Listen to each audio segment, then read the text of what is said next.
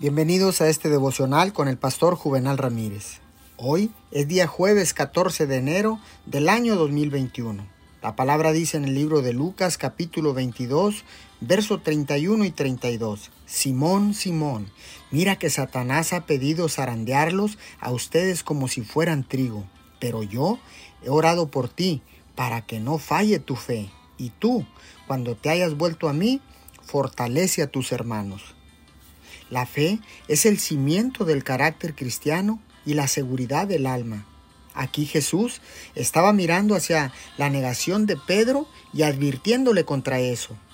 Nuestro Señor afirmaba una verdad central. Era la fe de Pedro lo que él buscaba proteger y cuidar. Él sabía que cuando la fe se quebranta, los cimientos de la vida espiritual también caen.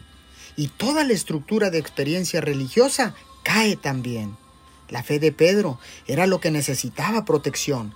Es por eso que Jesús estaba interesado en el bienestar del alma de su discípulo y decidido a fortalecer la fe de Pedro mediante su propia oración victoriosa. Oremos, amado Dios, tú sabes que cuando nuestra fe falla, nuestra vida espiritual cede.